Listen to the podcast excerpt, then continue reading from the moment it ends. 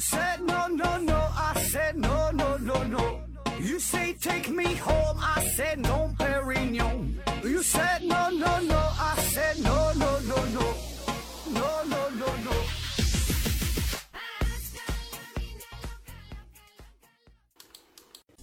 拼命探索，不计后果。欢迎您收听思考盒子。嗯、还是呢线上硬广，欢迎大家继续参与抽奖活动。奖品分别是由丁博士公司提供的有机活性炭和美人茶公司提供的茶叶。第一次听咱们节目的朋友，可以呢看看节目下方的简介，呃，了解一下参与抽奖的具体方式。前两期节目呢，我们分别聊了分形和拓扑的话题，感觉呀讲的是云里雾里。那今天我们要聊的内容呢，这个催眠效果那是更好了，叫做混沌。那一听这个名儿，我估计啊，你已经有了三分的睡意。呃，这个馄饨呐，这馄饨这不是咱们平时吃的馄饨。那当然，吃的这个馄饨呐，它标准的发音也不叫做馄饨，应该叫做馄饨啊。馄这是第二声，放在馄馄馄饨里呢，这是读轻声，呃，而不是我们通常叫的馄饨。反正你愿意怎么叫怎么叫吧。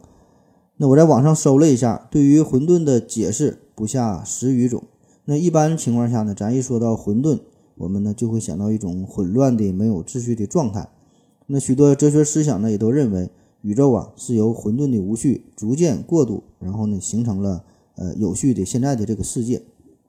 所以在各个民族、各个神话当中，比如说我国古代或者是这个古希腊神话呀，都有着名字叫做混沌的大神。而这个神呢，通常呢都是世界最开始的一个起源。那比如说盘古，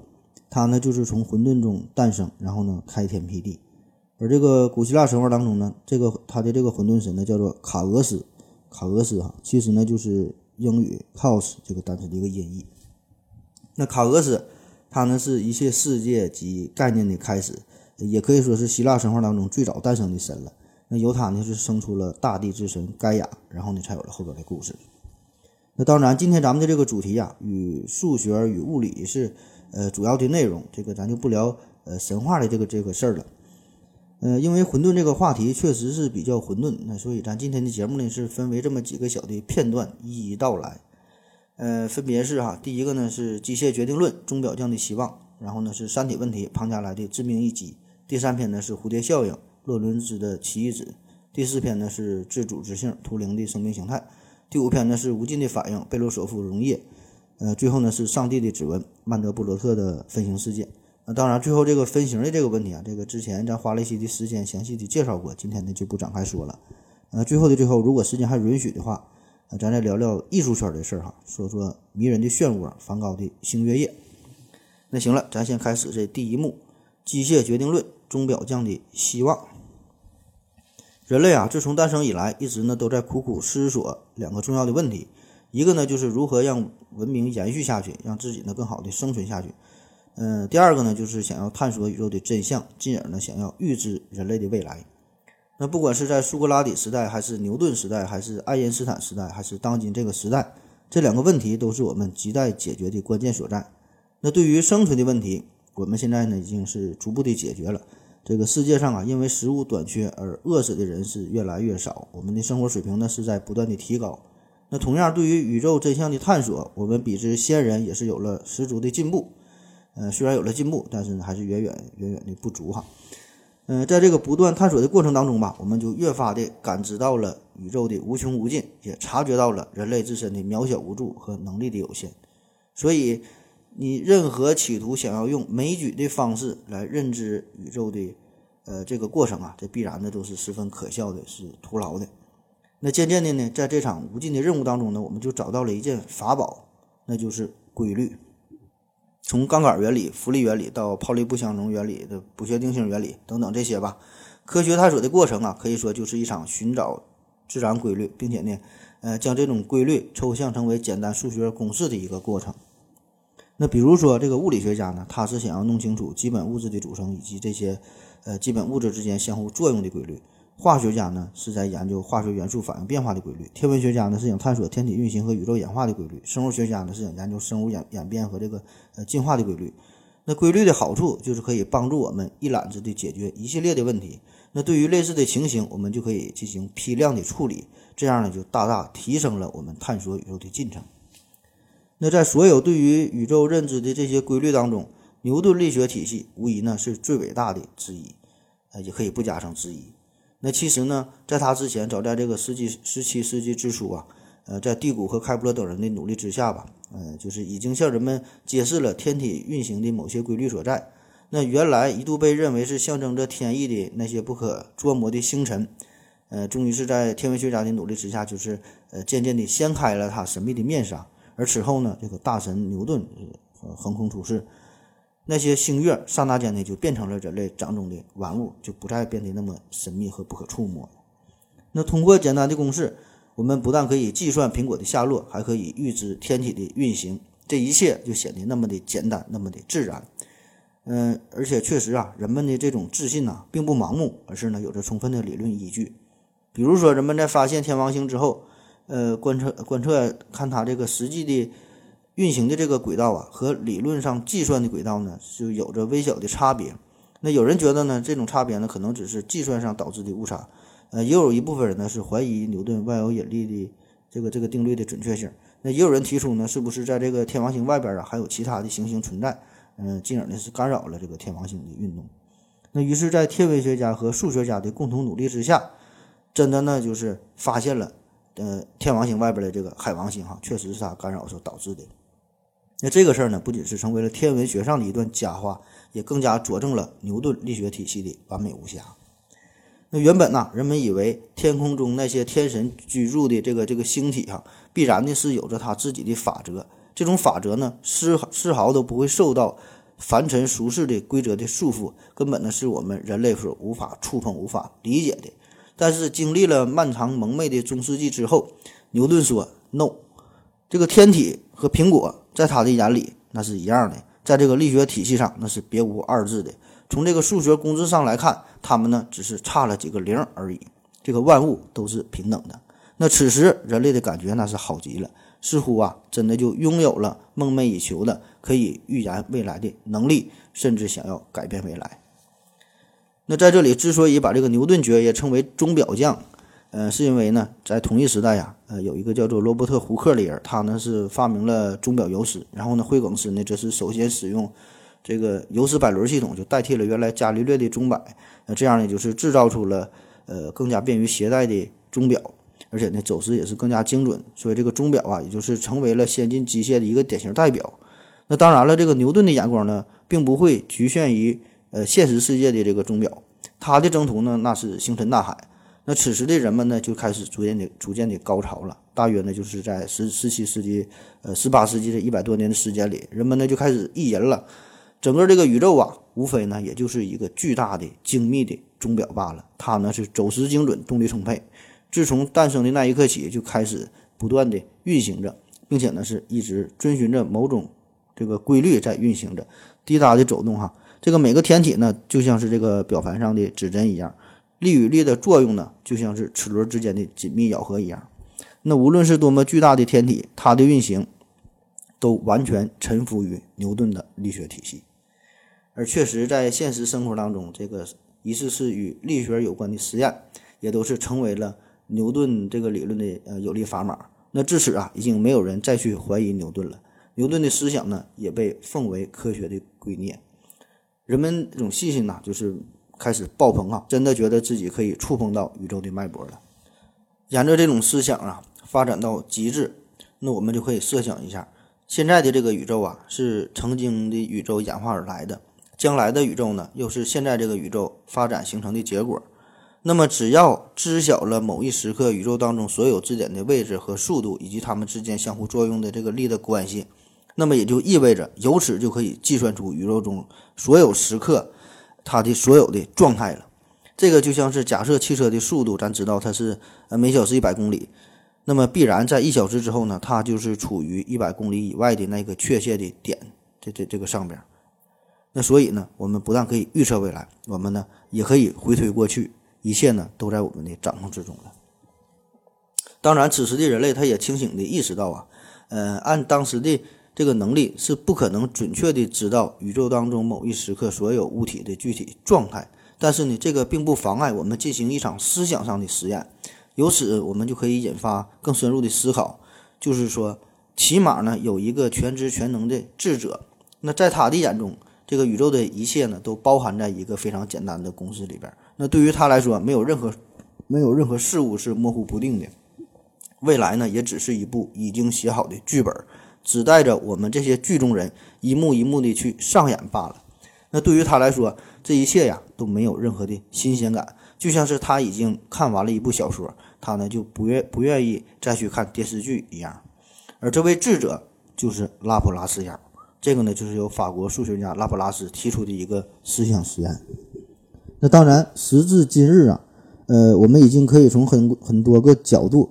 把这个拉普拉斯妖是打的体无完肤，按在地上的一顿的摩擦。那比如说，从这个量子力学的角度来说，面对一个单一的粒子，我们都是无可奈何，连个猫的死活呀，咱都整不明白，那更别说是宇宙了。就是你看或不看，那个猫就在那里，但是呢，它的死，它的活，呃，咱们呢并不知道。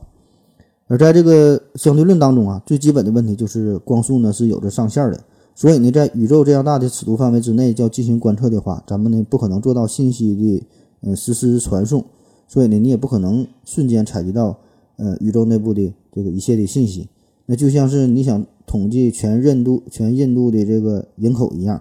你这边一个一个的数，你就这边数了多少人，你后边一个一个的生哈，你这边生那边数，这边数那边生，它没完没了的，你也统计不明白确切的数字。而在这个数学的逻辑上，这个拉普拉斯妖它呢是必然属于呃宇宙当中的一份子。就是它也是这个集合的一部分，那么它的每一次观测、每一次计算这些操作，必然呢也会影响到整个宇宙的状态。那么对于一个系统的这个测量，不可避免的就会对系统造成干扰。所以呢，这种信息的干扰呢，就导致了这个信息的不确定性。那当然，我们今天要说的这个重点呢，并不是要用上述这些理论来反驳拉普拉斯妖。呃，也不必用人类可笑的观察能力和计算能力来否定这个问题在理论上的可行性。我们要说的是呢，就算是只考虑在经典的这个牛顿力学体系当中，对于这种低速的、宏观的、少数的物体哈，在这种情况之下，我们想预测未来，仍然是不可能完成的任务。在上学的时候啊，咱经常做这个各种物理题嘛，做什么力的分析。那比如说，从十层楼上边，从这个楼顶扔下一个花盆，那我们都能准确的计算出，大约在二点五秒之后，这个花盆会落在地面上。那如果是发射一枚炮弹，如果知道了发射的角度，知道了这个炮弹的重量、携带火药的能量，然后这个风速啊、风向啊等等这些信息呢，我们也都可以计算出这个炮弹的落点。那大家呢算出的结果呢，也都是一样的。那简单的说，就是从初始状态的精确信息可以导出最终状态的精确是精确信息。在这个牛顿力学当中啊，呃，这种信念呢的确是正确的，就没有一丝含糊不清的东西。但是呢，这个只是停留在一个纸面上的计算的结果，而真实世界当中呢，完全它就不是这么回事儿。就是我们的预测呀，不可能百分之百的准确。因为这里边呢会有着无数的细微的干扰因素，结果呢就是导致了不可预见性。当然了，对于一枚洲际导弹来说吧，你这都这个时候了，你还较那三米两米的真儿，那的确是没有啥意义。因为导弹这玩意儿它波及范围很广啊，别说是差个三米两米了，对于洲际导弹导弹来说，你分个飞个一万公里以后，差个一二百米，那都算是挺准的了。那更重要的是，导弹这个玩意儿呢，它一般都是一锤子买卖。你设想一下，你往地下扔一个乒乓球，它的第一个落点，也许呢你还能做出一个大致准确的判断，但是它的第二个、第三个落点以及最后停止的位置，你根本无法判断，因为呢这就是它每一次的运动，虽然都符合牛顿的基本的力学原理，但是它的每一个这个落点呢，都是以之前的这个位置作为基础，所以这个初始的时候一个极小的偏差就会。呃，进行这个不断的叠加，那么多次之后，就导致了结果呢完全不同。那同样，对于我们想要预测宇宙，呃，未来哈这个宏大的想法来说，这个呢不，它就不是一个一锤子买卖的问题了，它是一个连续的问题，因为我们要从某一时刻开始向前向后进行无尽的推演。那于是乎就引出了今天的第二篇，呃，三体问题，庞加莱的致命一击。好了，咱们先休息一会儿。我要跟正南去尿尿。你要不要一起去啊？我也要去。风姐，我要跟正南、阿呆一起去尿尿，你要不要一起去啊？好了，喝了口水回来，咱们继续聊。进入第二幕，三体问题，庞加莱的致命一击。刚刚说了，这个牛顿呢，他是构建了一套完美诠释宇宙运动的力学体系。那不但如此呢，之后他还是，呃，鼓捣出了一个叫做流数法的数学工具，呃，也就是我们现在说的微积分呐。这个呢，就让这个计算和预测工作如虎添翼，也让当时的人们就觉得自己真的可以扼住命运的喉咙，预测未来了。可是这个现实啊，是十分残酷的。那别说是想预测一个人的命运了，你就连预测一张纸从一米高的地方，最后它到底能落在什么地方，这个都是不可能完成的任务。那么这个问题到底出现在哪儿呢？在咱们日常生活当中啊，有一个呃很常见的涉及力学相互作用的一个典型的呃计算问题哈，也是一项运动，就是打台球。台球撞击的物理规律啊并不复杂，这个牛顿力学呢是足以解释。台球的数量呢也是十分有限。你看，无论是花式台球的十六个球，还有这个斯诺克二十二个球，那这几个球跟宇宙中的星星相比来说，这这根本没有啥可比性的哈。而且对于台球啊，它的初始位置这些东西啊，我们都可以进行一个准确的测量。可以说，这个一切都在我们的掌控之中。而且呢，确实经过稍微的学习一下哈，掌握一些台球的基本技巧，再加上一些练习吧，你想打进一个球，这个不是什么复杂的事儿。确实，我们也是按照牛顿力学体系这么去做的。可是呢，同样存在一个之前我们提到的问题，就是如果你仅仅是把打进球作为一个终极目的的话，这个事儿确实不算太难，因为呢，这个就是属于一锤子的买卖。而对于高手来说，不仅要打进球，他更要考虑的是在进球之后母球停留的位置问题。你看，无论是丁俊晖、呃希金斯、奥沙利文哈等等这些大师。他们这个最后留这个头啊，摆放的位置哈，都都很厉害。你看这个才能看出是不是高手。跟那个这想打进球啊，对于他们来说已经这个不是重要考虑的问题了。可是哈，不管是什么样的高手，他呢也只能是大致的预知一下这一杆子怼下怼下去之后，这个呃案板上大致一个分布的情况，他不可能准确的预知这个母球的停留。他也更不可能去预测在十杆之后这个母球的位置所在，这个就不像这个下象棋、下围棋啊，说谁谁高手啊，可以考虑几步、十几步之后的局势。那如果谁要能在这个台球赛场上预测十几步之后这个母球的位置、这个台面上的局势，那他就不是大师了，那他就是这拉普拉斯妖附体了。那为什么这么一个小小的台球系统哈，明明也是符合呃牛顿的力学体系的作用，那咱们怎么就整不明白呢？怎么就预测不了呢？问题的关键就是，第一，理论上呢，虽然知道了击球的力度，那就可以的，呃，准确的计算计算哈，呃，在此之后每个时刻每个球的速度和位置，但是这个球桌上啊，这个球呢数目众多，球与球之间的这种相互的作用，这种碰撞呢，那是难以预计的。这个就是多个客体相互作用所带来的复杂性。这种复杂性并不是一加一等于二，也不是说一加一大于二那么简单，那是老复杂了。第二呢，就是从日常的经验来看吧，我们知道哈，即使这个击球的力度稍微做一丁点儿的改变，或者是摆放球的位置稍微有一点偏差，哪怕是零点几毫米啊，甚至更小，甚至说是小到你无法察觉、无法用肉眼去分辨，甚至是桌面上多一点点的灰尘，桌面上某个角落落了一只蚊子，这个球杆上有一丁点儿这个汗液啊，这些差别。这就都会导致击球的结果是完全不同。那换句话说，球桌这个动力系统啊，它是极其脆弱的，对于微小的扰动是极其敏感的。那这种微小的扰动会给这个系统带来巨大的影响。那这种敏感性就叫做混沌。咱们古文版的解释就是“差之毫厘，谬之千里”。那用庞加莱的话说，你别说是十几个球、二十几个球了，就给你三个球，你都整不明白。从愚昧的宗教时代到牛顿力学体系的建立，再到拉普拉斯妖的出现，再回归到现实问题的复杂性，人们呢从一开始的一脸懵逼到踌躇满志，再到喜忧参半，而直到庞加莱的出现，彻底呢是让我们万念俱灰，放弃了对于一个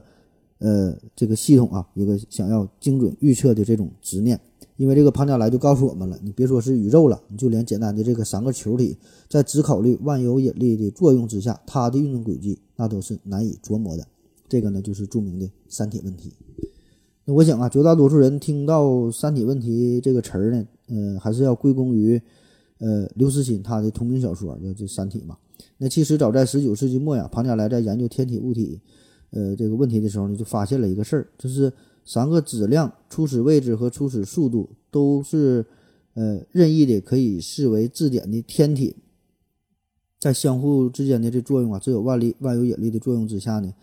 呃，其准确的运动轨迹是不可精确求解的。你看，这个还仅仅是三颗星体的运动，就变得如此的复杂而炫目，折磨了牛顿、拉格朗日、拉普拉斯、波松、雅克比、伯努利和庞加莱等等无数知名的、不知名的一代又一代的数学家和物理学家。那对于三体问题呀，想必大家是看似了解，嗯，但是实际上存在着很多的误解。呃，就咱就说这个两个点。一个呢，就是关于三体问题中提到的不可解，这不可解到底是什么意思呢？说这个三体问题不能精确求解，其实呢，更准确的说法应该是，呃，除了一些特殊的运行模式之外，三体问题不存在解析解，但是它可以有数值解。那啥叫解析解？啥叫数值解？这啥这俩有啥差别？我给你举个例子，一听就明白了。咱们上学的时候呢，都学过一元二次方程的求根公式，二维分之负 b 加减根号 b 方减四 ac，这个呢就是经典的解析解。解析解就是用这一个一个公式就能代表了。那不管是什么样的一元二次方程，只要套用这个公式，就可以分分钟的算出这个方程的根。而对于另外一些问题，比如说我问你，x 的五次方加上 x 等于三十四，那 x 等于多少呢？也许啊，你可以凭借着直觉给出答案，说 x 等于二。那好，恭喜你答对了。那我再问你，x 的五次方加上 x 等于二百四十六，那 x 等于多少呢？我想啊，一时半会儿呢，你给不出一个准确的答案，更没有一个现成的公式让你去逆推，呃，很方便的算出方程的根。当然，经过你不断的努力，最终呢，你可以尝试出哈，呃，计算出这个结果，这个 x 呢是等于三，是这个方程的解。那这个 x 等于三，这个具体的数值，这个呢就是方程的数值解，这个呢就是解析解和数值解的呃区别。那类似的，通常呢我们也可以把太阳、地球、月亮看成呢是一个三体系统，我们仍然能够准确的预测出日食和月食的出现。那这些预测呢，实际上呢就都是数值解。那就像是我们面对一个复杂的方程，虽然呢不能套用一个万能的公式给出答案，但是呢我们仍然可以用一些方法，比如说什么有限元的方法、数值逼近的方法等等吧，很多种的办法找出一个近似的数值解。那特别是在这个计算机出现以后吧，这种繁杂的计算呢已经不在话下，这就不再是问题了。但是呢，这与呃先人那种企图用一个公式来描述。整个宇宙运行的思想呢，这是有着具体的呃，有着本质的区别。我们能做的呢，只能是具体问题具体分析。另外就是这个涉及到呃具体的天文天文上面这个计算呢，这个过程要去复杂很多了。比如说有什么色动理论，呃，我大概给你说一下这这个意思吧。就是本来它是三体问题嘛，但是咱可以把这个地球和月球呢看作是一个二体的系统。这二体系统这个就好办了，就是简单的多了。然后呢？在这二体系二体系统的基础之上呢，咱们再考虑太阳引力的影响。那另外呢，就是你也可以在研究地球和太阳关系的时候呢，把这个月亮呢给忽略掉了，因为这个月亮它质量很小嘛，那个干扰的作用呢，呃也很小。那么呢，这样呢也是简化成了一个二体问题，或者说是限制性的三体问题。那这样咱们通常说的月亮绕着地球转，地球绕着太阳转这个问题哈，我们呢就可以简化之后计算的非常的精确。乃至就可以推出上下几千年的月食和日食日食的这个出现的时间，哈，做一个很好的预测。而且呢，对于一颗受到行星引力作用的卫星这个彗星来说，我们呢也可以计算出在一段时间之内，呃，一个精准的轨道，呃，甚至可以提前几年预测出说哪一只彗星哈要经要经过咱们的这个太阳系哈，这个轨道大致是什么样的，咱们都可以预测。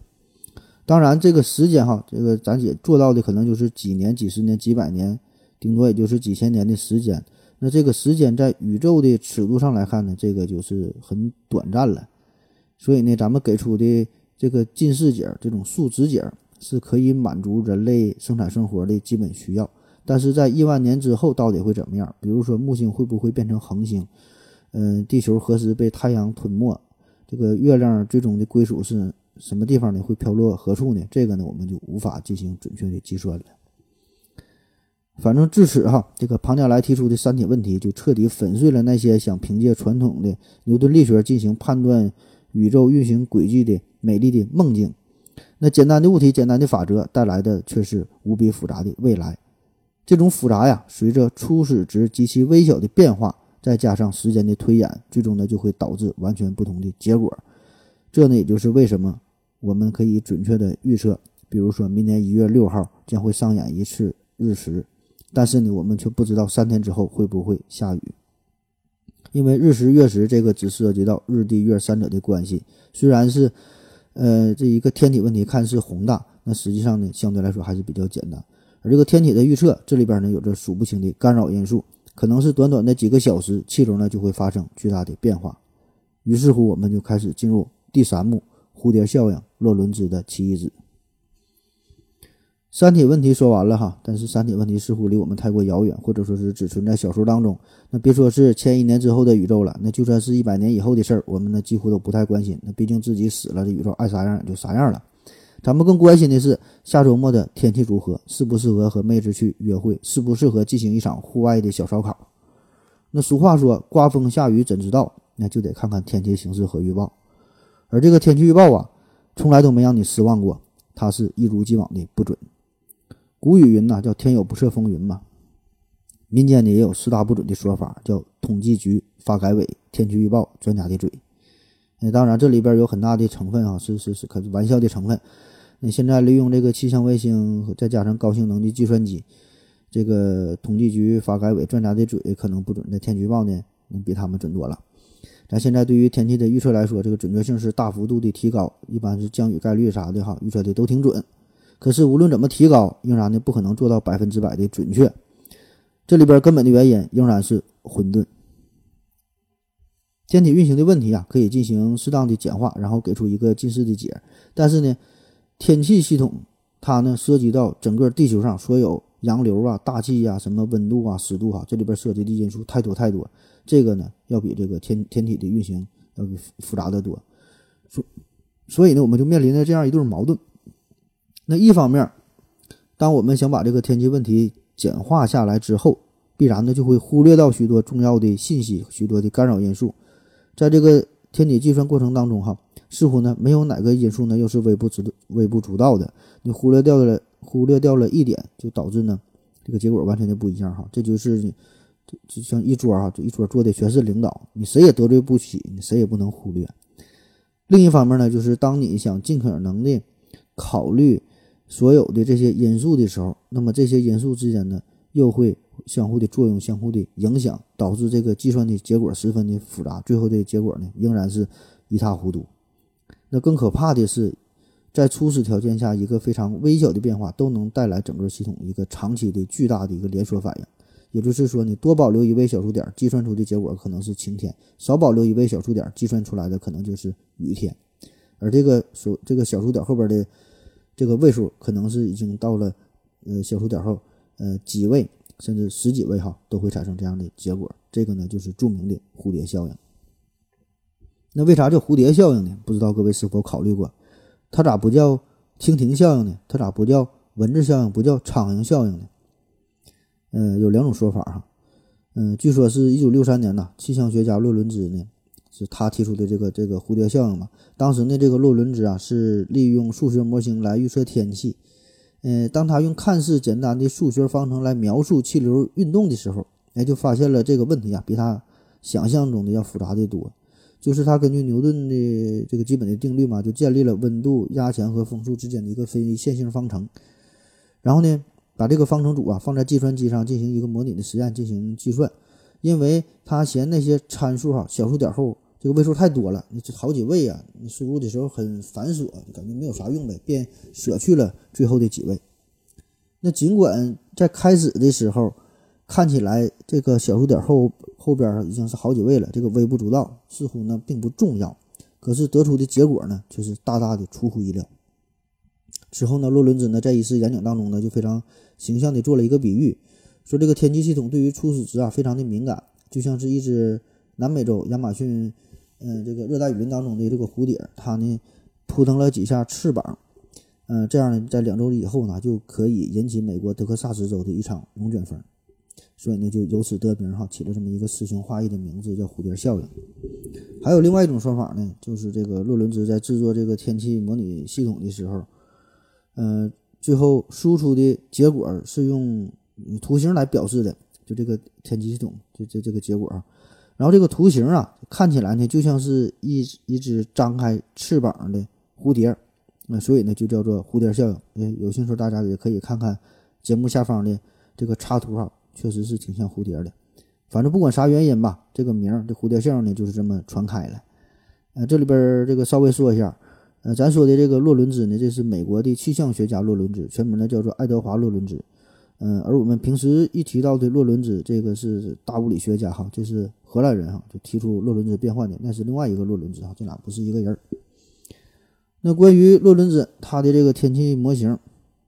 其实呢就是一个呃三元的一阶常微分的方程组，那具体长啥样我就不念了，呃，你也可以看看下方的介绍。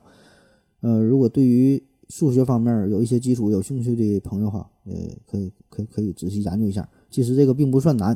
它的重点呢，它的重点就是以前的关于天气研究的这个模型，大多呢都是线性的，没有过多的考虑各种因素之间的这种复杂的联系。而这个洛伦兹的模型呢，呃，它尽管只有三个随着时间变化的变量，但是变量之间呢确实有着非线性的联系。那么这个方程它值钱值在哪儿哈？最值钱的地方就是它的非线性特征。嗯，非线性这个也是混沌学的重点所在了。这个稍微解释一下吧，我们举个例子，啥叫非线性？咱们都学过一次方程，所谓的一次方程就是你给出一个 x，就对应的就能得出一个 y。这个 x 和 y 在这个坐标系里边表示出来哈，你你把这些点一连起来，最后呢得到的呢就是一条直线哈，溜直溜直的直线，这个就是线性的。就比如说在纯电阻电路当中。这个电路里输出的，呃，电路里输入的电压和输出的电流，这就是严格成正比的，就是满足欧姆定律嘛，这就是典型的线性系统。那对于线性系统的计算和测量来说，比如说这个电压，你输入的结果有百分之一的误差，那得到的结果这个电流它也是有百分之一的误差，就是虽然有误差，但是很准确，这样得到的结果仍然是有实际意义的。那对于结果你进行四舍五入的，对于输入的。呃，这个数值进行四舍五入的话，输出值呢也会有相应的变化哈。那么这这种结果、这种变化、这种误差都是我们能够接受的，嗯，都能够理解的。但是遗憾的是啊，自然界的大部分系统、现实中的许多情况，这个本质上呢都是非线性的，也就是输入和输出并不是成正比例的关系，差一点儿骗了自己，骗了你，爱与被爱不一定成正比。那此时，它在这个坐标系当中呢，画出来它就不是一条，这就不是一条溜直溜直的直线了。你输入值有百分之一的误差，结果呢就会变得面目全面目全非哈，不一定差多少了。本来呀，我想举一个呃非线性光学的例子，这个是应该非常恰当的了。但是呢，我怕你听不懂，主要呢是我也不会讲，所以呢就举一个极为不恰当的，但是可以让你在理性理性上就是感性上感性上感知一下的。这个小例子哈，嗯，说这个一点零一和零点九九这俩数呢，差别不太大，但是呢，一点零一哈，咱就往计算，一点零一的十次方大约是一点一，零点九九的十次方大约是零点九，啊，感觉差别也不是特别大。继续计算，一点零一的一百次方是二点七，零点九九的一百次方呢是零点三六六，差别呢已经显现出来了。那一点零一的三百六十五次方就已经达到了大约等于三十七。零点九九的一百次方，大约等于零点零二五五。嗯，这种差异呢，就是逐渐的明显了。如果你要是算到一千次方，那就不知道差到哪里去了。那一些心灵的心灵的鸡汤当中，哈，经常就引用这个公式，用这个例子就告诉我们：每天进步一点点，一年三百六十五天就能取得极大的成就；那每天退步一点点，一年三百六十五天你就一无所有。说的跟真事儿似的。总之吧，在一个混沌的物理现象当中啊，所有的运动。都可以靠力学得到完整而精确的计算。然而呢，多按一个小数点之后，n 多位的数字都会导致这个结果呢完全的不同。那如果我们要基于呃这种情况建立一个数学模型的话，那么这对想要预测宇宙呃最终带来得到这个结果啊，就是完全失去了意义。那换句话说，就是量子系统当中事件的发生啊，这个是一个概率的问题，就是原则上呢它是不可能知道的。那相比之下呢，混沌系统当中呢，可以说确实是决定论。那假如这个测量的精度是无限的，计算的精度是无限的，计算的能力也是无限的，那么原则上呢，我们就可以计算出一切，并没有任何阻止我们可以预测的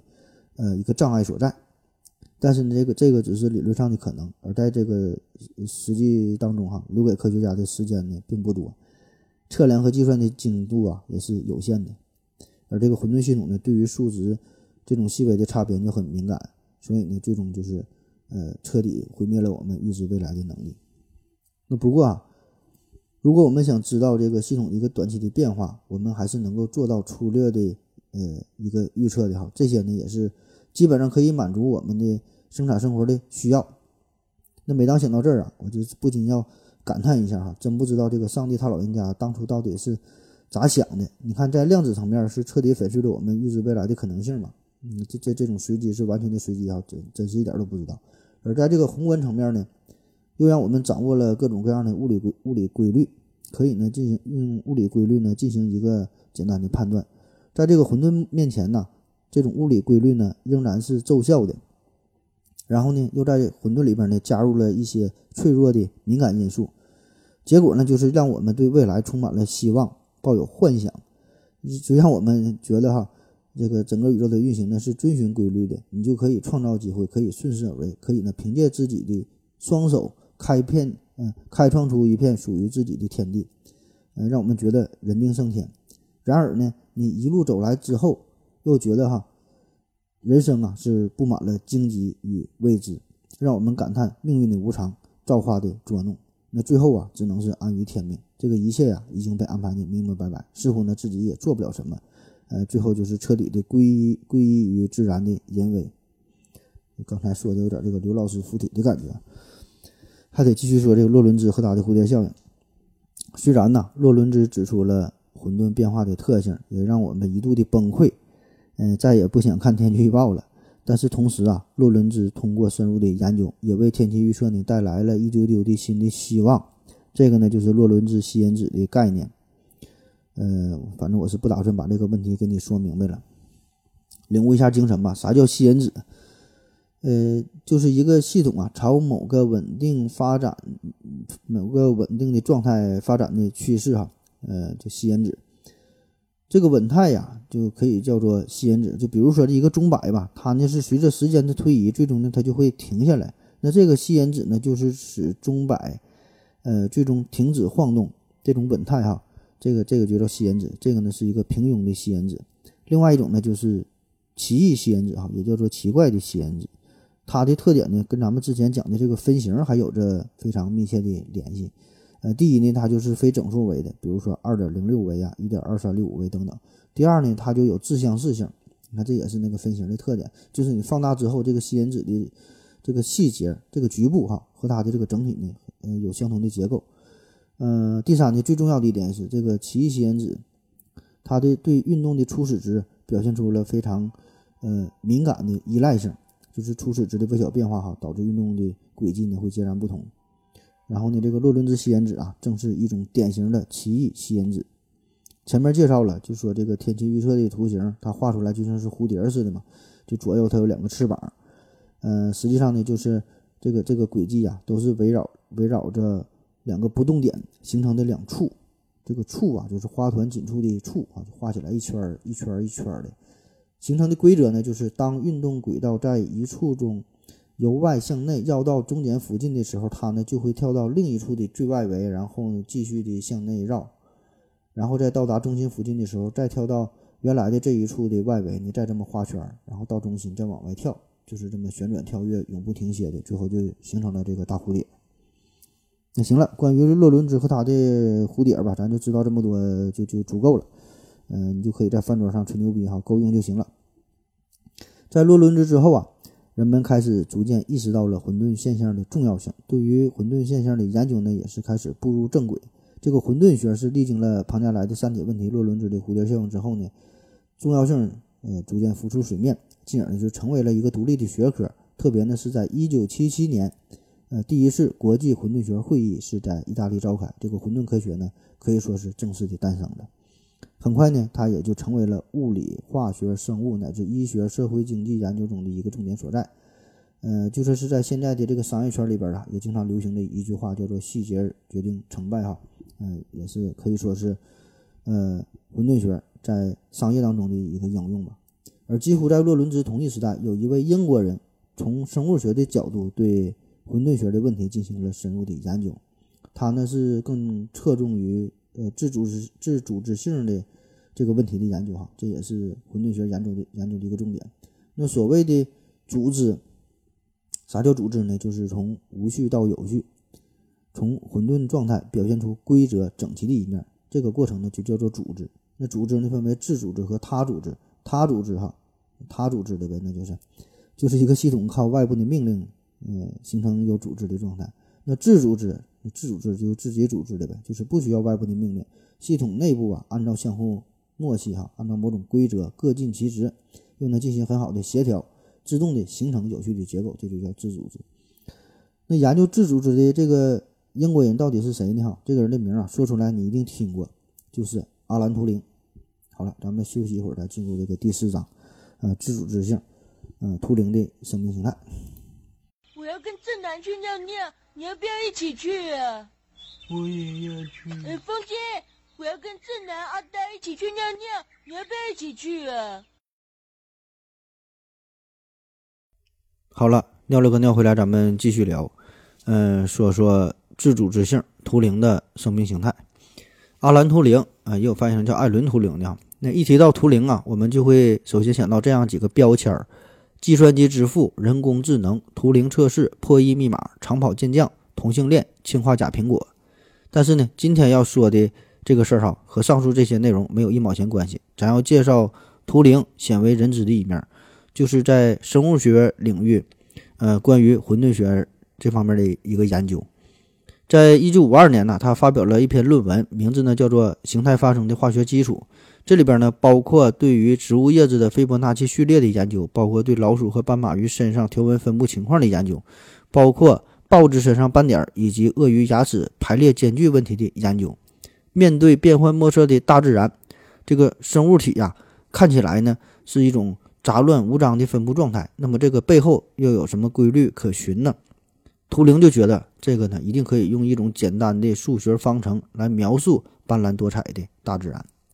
注意啊，这个图灵他这个论文呢，这是在一九五二年发表的，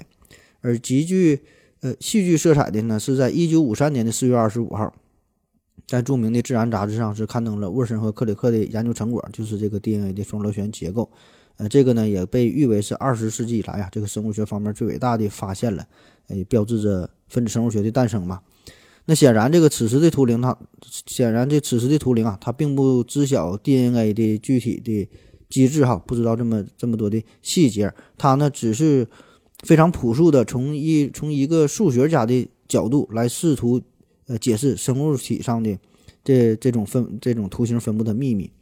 那么，对于生物形态的发生，它是充满了好奇。呃，比如说这个鱼的这个胚胎哈，它这个发育过程，那一开始呢，这都是一样的各个的小细胞。那然后呢，这些细胞呢就开始聚集，开始分化，彼此间呢开始出现差异，形成不同的器官。那么这些原本没有思想，也没有中央调控的情况之下，那么这一切是怎么发生、怎么进行的呢？那这这个令人迷惑的过程啊，这就叫做形态发生啊。这个呢也是，呃，一种自组织性。那这个问题啊，一直也是困扰着当时的呃科学家，当时的生物学家。图灵在论文当中呢，就是用一些数学公式，呃，企图呢描述生命发展的这个过程。嗯，就说呀，这个无特征的事物呢，最终也会发展成为有特征的事物。一开始呢，只是一些非常简单的方程，一些简单的进程，把这些呢综合在一起之后呢，会变成一个复杂的东西。嗯，再比如说这个奶牛啊、斑马啊这些动物动物身上的条纹，这里边隐藏着什么样的规律呢？是谁在背后操纵呢？图灵呢就发挥他的强项，用数学模型来解释自然界中的呃这种重复的呃这种斑图哈。所以呢，动物身上这种规律的斑图呢，呃也被称为图灵斑图。它的这个核心思想啊，简单说一下，就叫做呃反应扩散系统。反应扩散可以这样简单的理解，就是两种元素啊，它们之间具有化学反应，然后呢，每一种元素也同时存在着随机扩散的特点。那么像斑点这样的图形呢，就是两种化学物质相互作用所得到的结果。那么这两种化学物质，呃，就散布在一个系统当中哈，就像是这个气体原子啊，在空中随机的运动一样。但是呢，这里边有一个关键的区别，就是，呃，这个化学物质啊，它的这个扩散呢，并不像气体那样，就是非常均匀的分布哈，它是以不同速率进行扩散的，所以呢，得到的结果呢，也并不是完全均匀的。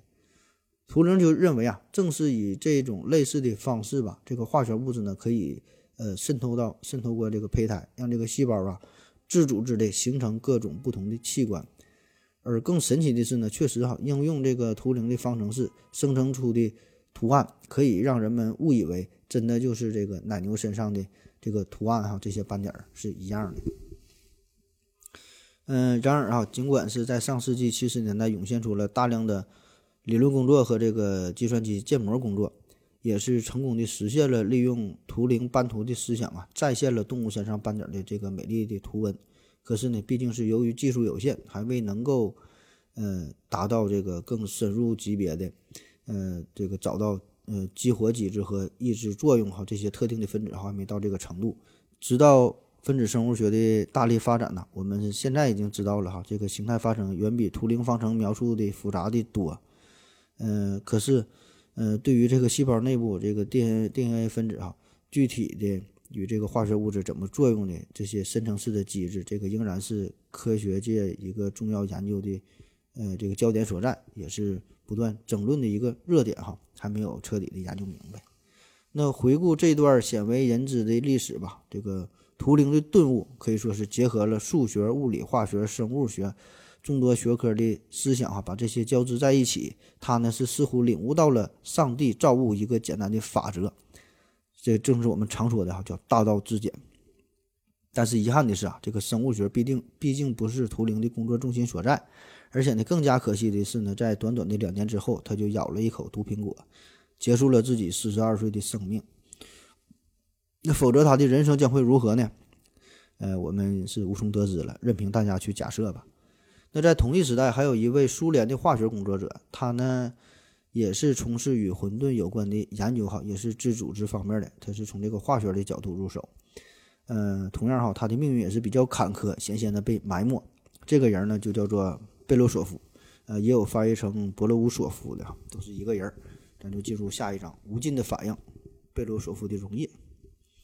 那在通常情况之下呀，一个化学反应当中，这个反应物的浓度会随随着时间呈单调性的变化，直到一个平衡的状态。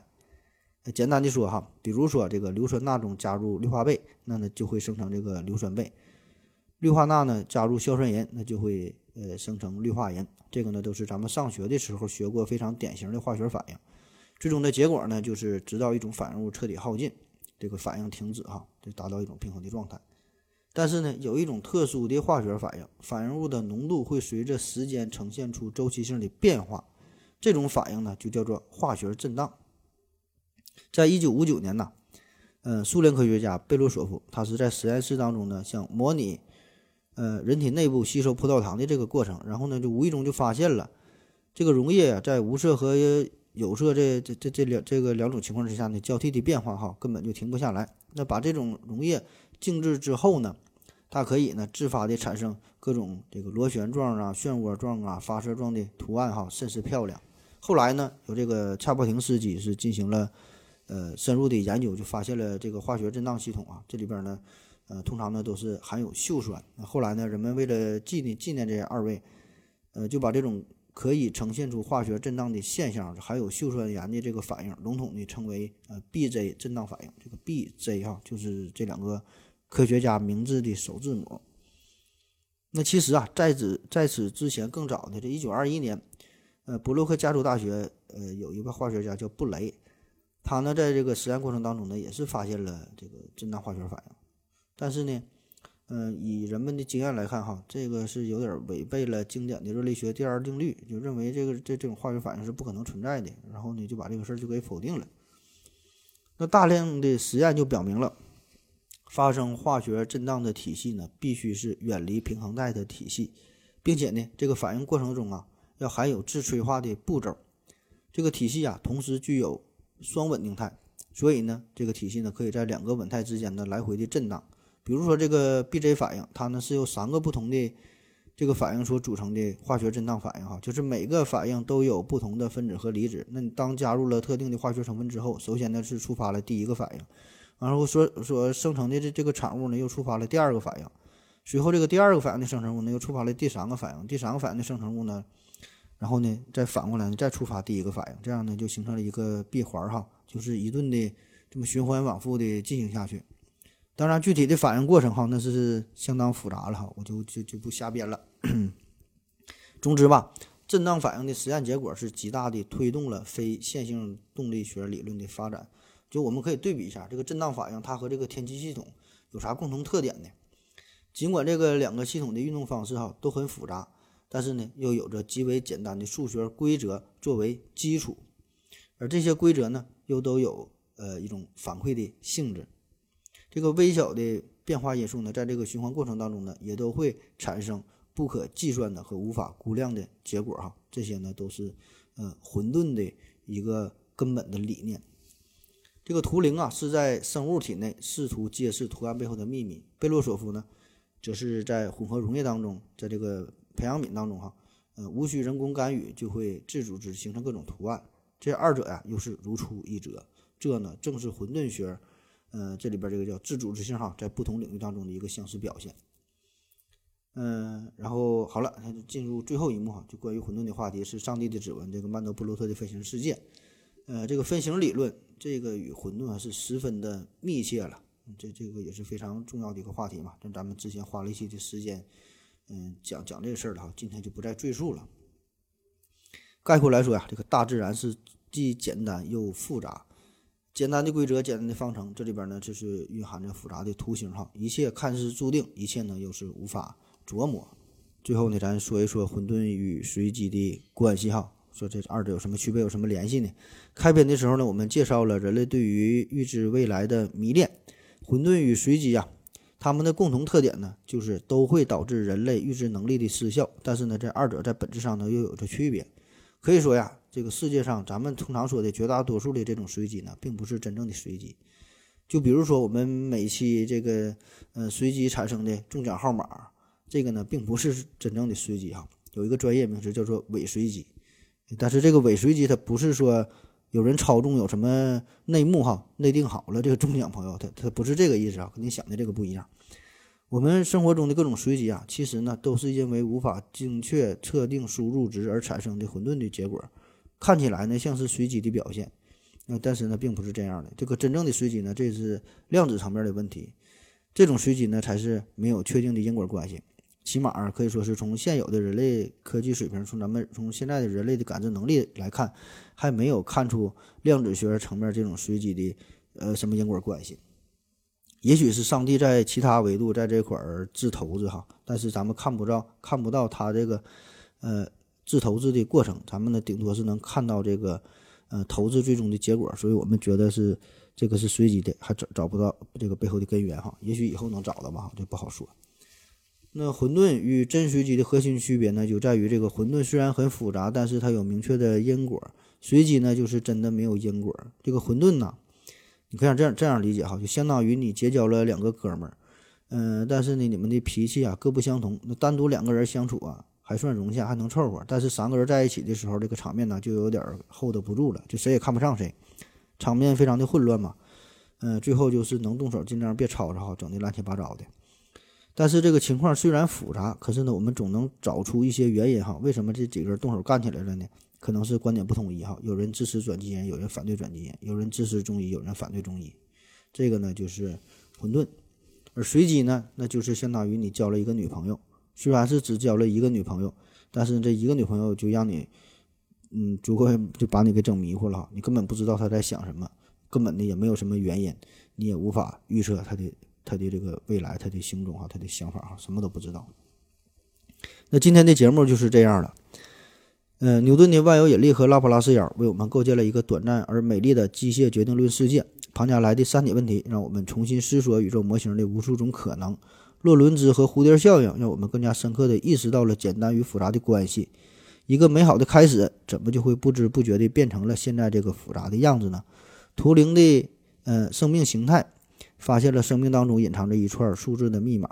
生命的形态都是源于简单的方程，而贝洛索夫的逆天溶液则让我们看到了混沌体系自组织性的不可思议，由无序也可以产生有序。而上帝的指纹，曼德布罗特的分形结构，则让我们彻底沉迷于大自然的绚烂。一切复杂都源于简单，大自然它呢才是最伟大的科学家，它才是最伟大的艺术家。嗯，至于最后本来要说的这个艺术方面的事儿哈，这个梵高的大作叫《星月夜》啊，也有翻译成《星空》的。这个咱就不讲了哈，就不瞎讲了，也没啥可讲的，大伙儿自己欣赏吧，感受一下科学与艺术的碰撞哈，感受感感受一下科学与艺术给我们带来的冲击与美感。最后呢，用法国博物学家布封的一段话来结束今天的内容，说这个一切相互影响，因为时间一切将会相遇，而在自由延伸的空间以及无限延伸的运动中，所有的物质纠缠着。换作所有的形状，换出所有的轮廓，一切且近且远，且聚且散，且合且离，且生且死，而这全因那些或吸引或排斥的力，只有他们是永恒的，他们不知疲惫地摇摆着，使宇宙换出活力，成为一座舞台，用不断重生的实验上演着长新的戏码。感谢您的收听，谢谢大家，再见。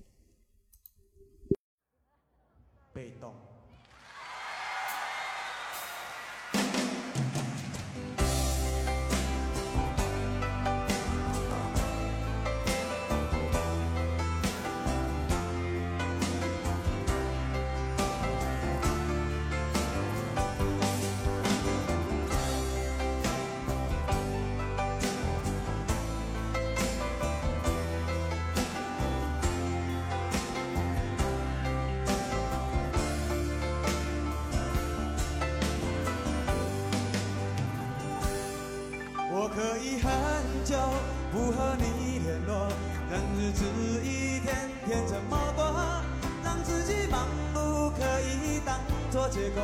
逃避想念你的种种软弱。我可以学会对你很冷漠，为何学不会将爱没收？面对你是对我最大的折磨，这些年始终没有对你说。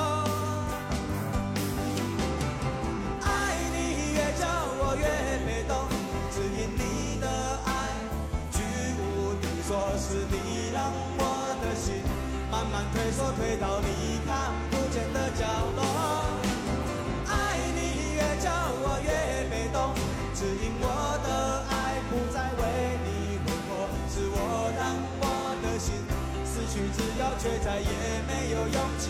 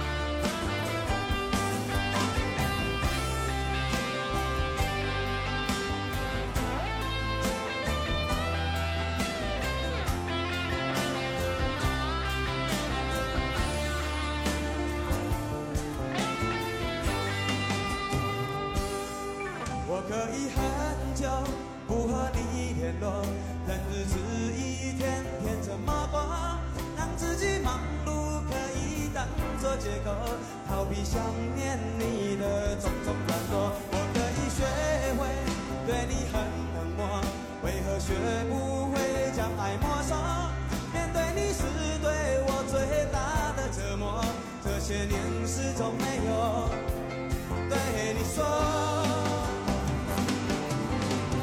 爱你越久我越被动只因你的爱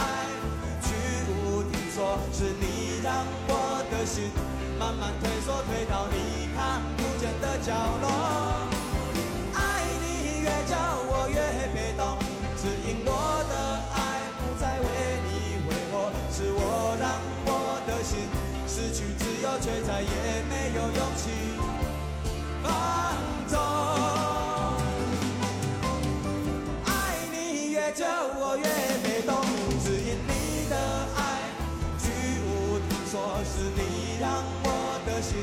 慢慢退缩退到你看不见的角落。